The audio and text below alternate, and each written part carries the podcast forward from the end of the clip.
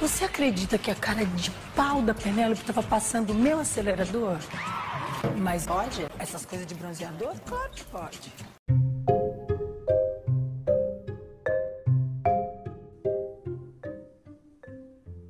E aí, Samu, como que você conheceu o Machadão? Vi, eu acho que eu conheci ele, tipo, sabe, em época de vestibular, assim, Uhum. em que tem diversos livros pra você ler e tal. E eu acho que eu conheci Uhum. nessa época. E eu com- comecei com Dom Casmurro, né, que é um dos mais famosos. E, enfim, acho que foi assim que eu conheci ele. Obviamente, eu tinha ouvido falar dele antes e tal, mas acho que, como eu cheguei na matéria, né, e tal, aí a gente começa a prestar mais atenção. E acho que foi esse. E o seu, Gi? O meu foi parecido, só que foi na, na época de vestibulinha. Uhum. Pra passar no vestibulinho, você tem que ler alguns, pra supostamente passar, no caso, né?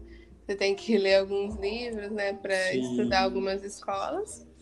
E eu tive que ler O Espelho, do Machado de Assis. E Ah, a partir de então eu me apaixonei pelo Machado de Assis.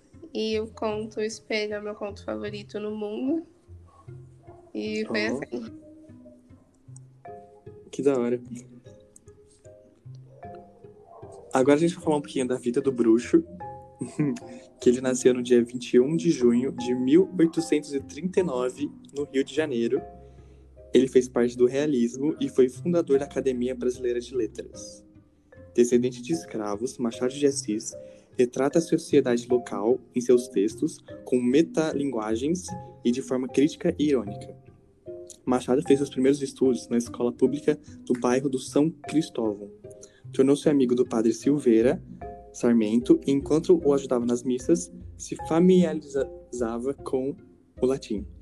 Sua madrasta trabalhava com, como doceira em uma escola e levava o enteado para assistir algumas aulas. À noite, Machado ia lá para a padaria, local onde aprendia francês com o forneiro.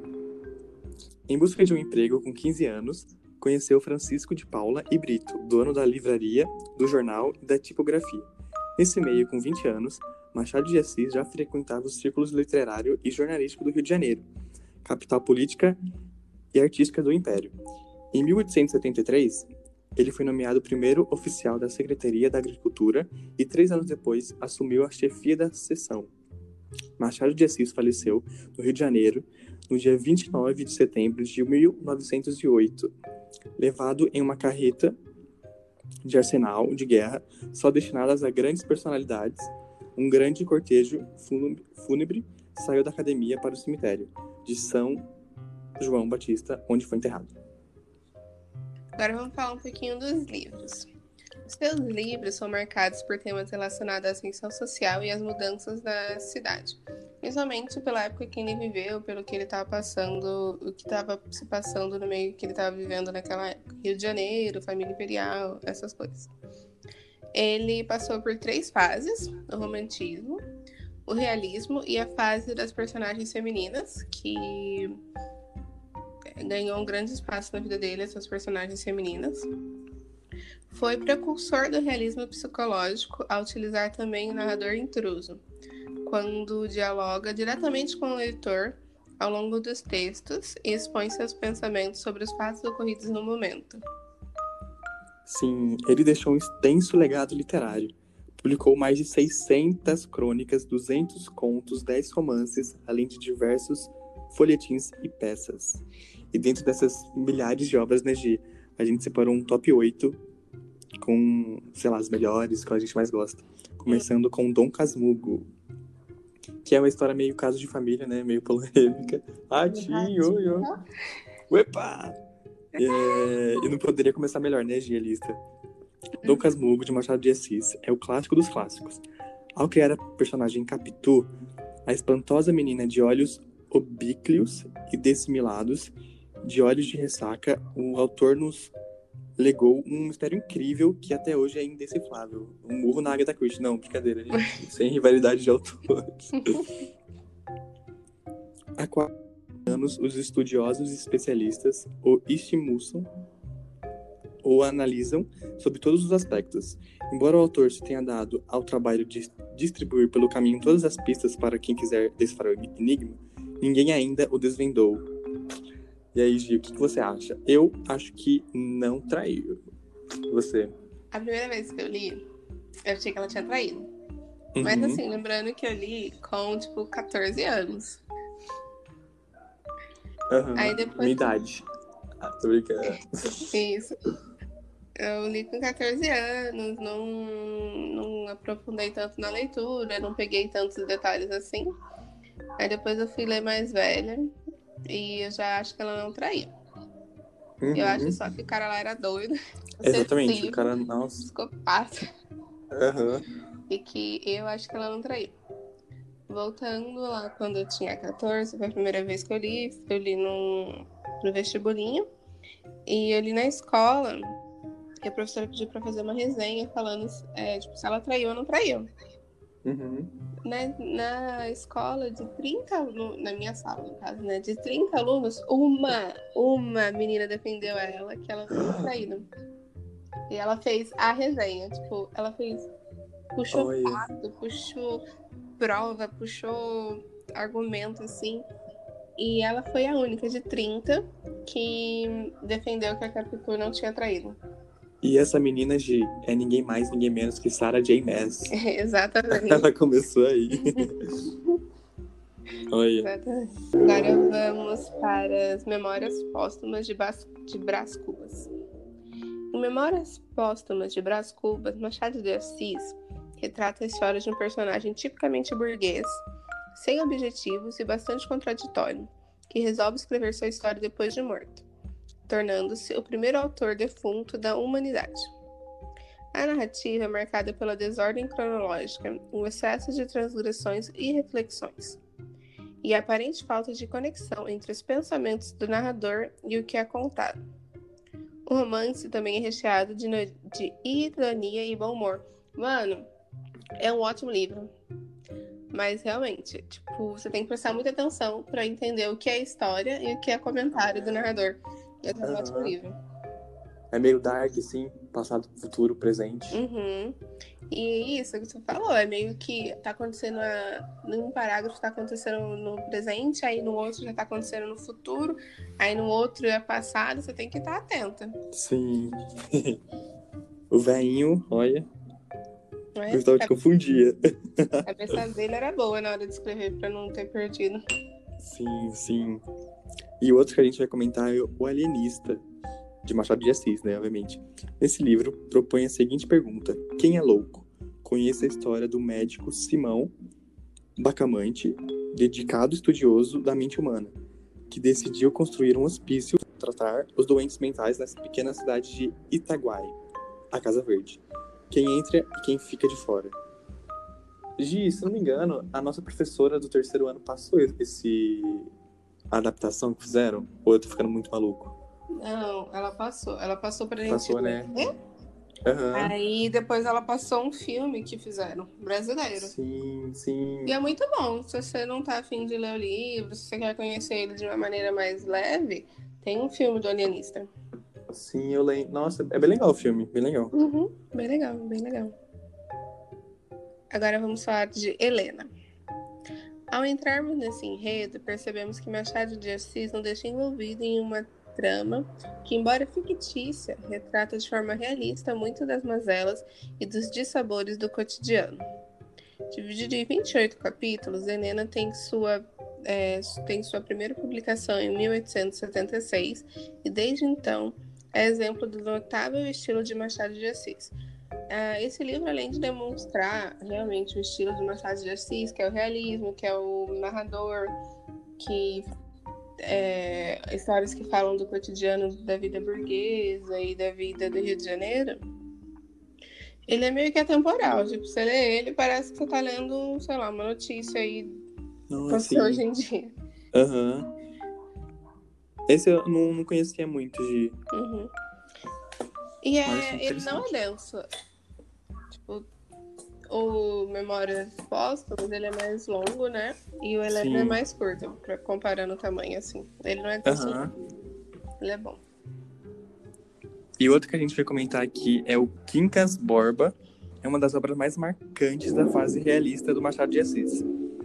Esse livro remete ao autor contista que começava a abordar temas historicamente mais próximos de sua época e a explorar os conflitos psicológicos de seus personagens com uma sofisticada e irônica narrativa em terceira pessoa, presente em seus contos clássicos. Nesse romance de maturidade do autor, a história do provinciano Rubião, herdeiro da fortuna do o filósofo Quincas Borgas, e dos tipos urbanos da corte que o levam à ruína, é narrada com o distanciamento, o ceticismo e o senso de humor implacável que só Machado de Assis era capaz. E é legal de que ele tem bastante senso de humor, né? Tipo, ironia e tal. E não é muito comum, né? Tipo, nesses autores mais antigos, assim. Bem, tipo, Bem legal. Na época dele, assim, até em livros mais recentes, você não vê o. Claro que em alguns tem. Sempre tem, né? Mas você não vê Uhum. muito o autor sendo irônico e comentando sobre a história que ele mesmo tá escrevendo. Ele solta uns comentários ou é, durante a própria escrita você vai vendo que os personagens eles são irônicos, ele tem aquele humor mais ácido, assim. É uma leitura muito interessante. Tipo, Uhum. você vai da alegria pra tristeza, pra é, tensão. Muito bom. Isaú e Jacó. Um dos principais livros de Machado de Assis, Isaú e Jacó, mostra a libertação dos escravos e a proclamação da República como plano de fundo para a história dos irmãos gêmeos e rivais. A oposição vai se tornando cada vez mais intrínseca até chegar a um desfecho surpreendente. O Machado de Assis inventou o plot twist. Olha. Ele inventou o plot, Samu. Não vou nem falar, Uhum. porque Vamos acho dar que, não consigo, spoiler. acho que não consigo falar sem dar spoiler, mas o Machado de Assis inventou o plot. A Mão e a Luva. O livro gira em torno de um namoro dentro dos mais rigorosos esquemas burgueses. Geomar, a heroína, tem à sua volta três pretendentes: Estevão, sentimental, Jorge, calculista, Luiz Alves, ambicioso. A esses três junta-se a baronesa, sua, sob cuja proteção encontra-se a órfã Geomar e a inglesa Mr. Oswald, dama de companhia. Ou seja, de mais um caso de família. Mais um caso de família. Baixaria. Mais um. Ratinho. Mais escolhas. E, tipo, muito, muito é, baixaria, no sentido que eu falo, tipo. Que eu não imagino antigamente, sabe? Esse tipo de história. E, tipo, ele fazia. Ele fazia, o pessoal gostava, o pessoal amava, e o pessoal Aham. conhecia, e ele era comentado, e ele era reconhecido. Ele fez a revolução. Ele fez o currículo dele, né? Ele fez, ele fez o enredo. Agora vamos falar do meu queridinho, o espelho. Através de uma aguda análise do comportamento humano, Machado de Assis expõe em O Espelho que a nossa alma externa, ligada ao status e privilégios sociais, a imagem que os outros fazem de nós, é muito mais importante do que a nossa alma interna, a nossa real personalidade. É um conto meio que você pode usar para fazer ali sua reflexão de autoconhecimento. Uhum. E é curta também. Não é um conto extenso. E ele traz histórias, ele traz algumas histórias, inclusive, que tem a história principal, mas ele vai bordando outras histórias dentro do conto. E é basicamente muito bom. É, Eu achei. Fiquei super curioso de ir pra ler. Uhum, ele é muito curioso. E ele tem uns diálogos muito bons também, pra você refletir. Uhum. Samu, e uma curiosidade aqui que a gente traz pra vocês. Porque o apelido do Machado de Assis é Bruxo do Cosmo Velho. E eu não sei, Gi, porque. O Bruxo do Cosmo Velho é uma alusão, é uma alusão ao bairro onde Joaquim Maria Machado de Assis morou por longos anos. O apelido ganhou força no meio literário quando Carlos Drummond de Andrade publicou o poema Há um Bruxo com Amor, no qual o poeta faz referência à casa na rua do Cosmo Velho. Então, assim, Cosmo Velho era porque era o bairro onde Machado morou por longos anos, e Bruxo porque ele por toda essa história aí que a gente contou, sabe? O cara era de outro mundo. Pra... Nossa, assim, pra época, né? Especialmente. Não só pra época, porque, né? Principalmente pra época. Porque os Uhum. filmes deles, tipo, revolucionou, assim. Mas também pra hoje, assim, sasabe? Muitas Que se mantém atual. Sim, ele se mantém É. atual. Muitos autores já falaram que se inspiram nele para fazer suas obras. Ele é muito reconhecido. Ele tinha um círculo social muito amplo. Então é por isso que é o bruxo. O bruxo porque o cara era o bruxão mesmo. E o Cosmo Velho por causa da, do bairro que ele morava. Elas que voam pro chão. Era que o bruxão.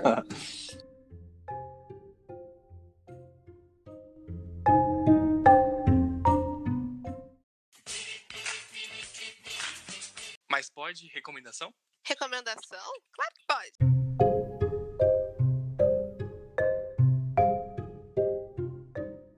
E aí, Samu, vai ter recomendação hoje? Sim! Gi, eu vou recomendar um documentário. que a gente tá num tema super sério. Não sério, né? Mas mais. Mais cult, sabe? E aí o meu documentário tem super a ver com isso. que é o documentário The Real Back China. Que eu descobri ontem no YouTube, tipo, fuçando lá. Pra quem não conhece, gente, Back China é tipo uma subcelebridade dos Estados Unidos. Que ela é amiga da Nicki Minaj, né? Tanto que tem uma música da Nicki que ela fala, tipo, que é um dos melhores versos da Nick, né? Que ela fala que vai. Enfim, não vou cantar aqui, mas ela cita bastante a Black China. E eu pesquisando sobre a Black China, descobri esse documentário. Então, tipo, tem no YouTube de graça. Ela sobe lá. E sabe o documentário das Kardashian? Tipo, é muito, muito parecido. Sei.